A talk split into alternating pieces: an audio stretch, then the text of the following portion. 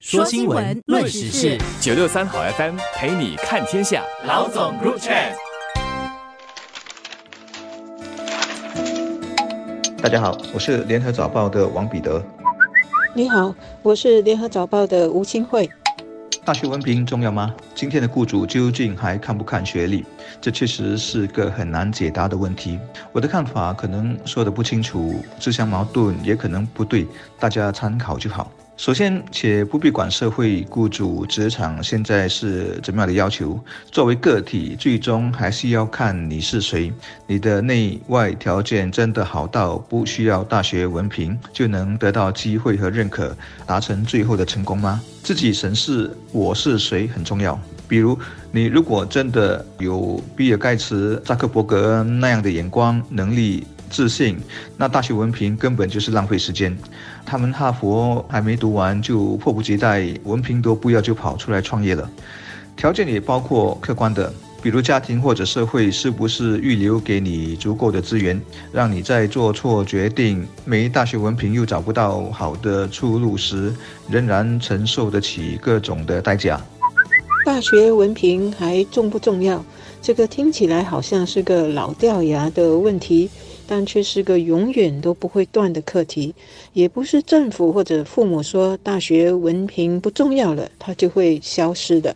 因为现实生活中，尤其在亚洲社会和竞争激烈的社会吧，大学文凭是很多学子拼命读书的推动力，也是让他们还有他们的父母认为才能有良好出路的重要条件。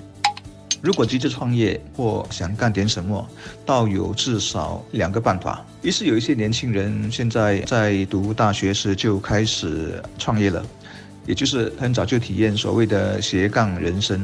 这么做的好处是不至于太冒险，就算创业失败，也还有一张大学文凭。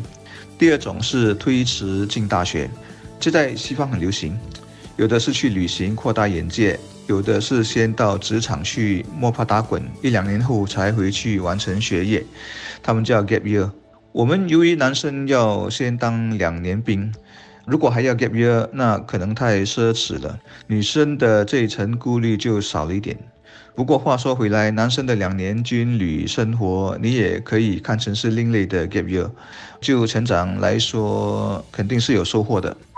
新加坡这些年来关于学历或文凭重要性的讨论并不少，政府几乎时不时就要重申，不要让学历或者是学业成绩断定一个人的命运了。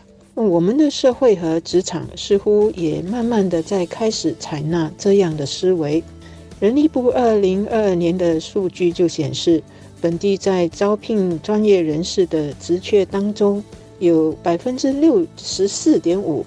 不再把文凭看作最重要的指标，比二零一七年的百分之四十二高出了许多。所以，文凭，尤其是大学文凭，在新加坡的职场，似乎已经是慢慢不是请人的最重要和唯一的标准了。这是好事，但这也意味着呢，人才的定义更广，我们就更要知道自己的所长。更要清楚职场上现在需要的是哪一些技能和知识。当那个门更宽，选择的出路更多时，我们是越需要知道自己要什么。其实这个课题最核心的部分是大学教育能给你什么。我想除了几门专业外，其实真的不多。就说知识和学问吧，现在网络上信手拈来一大堆，而且三年四年你能吸收积累多少？特别是如果还是太重视考试内容的话，做人的道理大学不管这个。现在职场很流行的软技能，但这是一种个性天赋或者说修行，基本是教不来的。很多人最终的工作都与他们在大学里的所学没有太大关系。当然，过程中你多少会掌握到理性思考、分辨能力。有人说这是大学给你的最有价值的东西，但还是有学生学成后也还是没有这些能力。至于文化修养，同样还是看个人。大学教育保证不了这个东西。所以我很能理解今天的雇主在招人时会看很多非学历的条件。文凭就算有用，也仅仅是个敲门砖罢了。进入之后表现好不好，能去到多远多高，跟文凭大小基本上也没什么关系。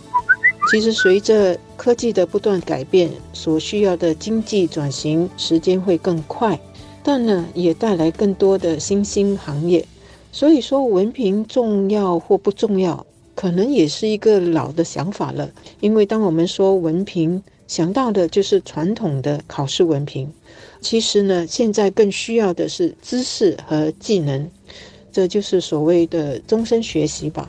所以，十二年的传统教育是基本功，下来的终身学习道路是需要我们自己去认清未来的趋势，然后呢，为所需要的软硬技能和知识做必要的补课和提升。到头来，我们可能更要思考的是，我们对自己的要求是什么？对学习又抱着怎样的态度？对职业的发展、对工作的意义又有怎样的期望和想法？我们是不要再盲目的追求文凭，也不要再给孩子千斤重的学业压力。但是对于人生的目标怎么达到，还是人生的必经之路。这个过程不可能没有竞争和压力，但至少呢，想清楚了，那就会是自己愿意承担和享受的。而更大的满足感，应该是我们的上进和努力，也能够帮助到社会和别人。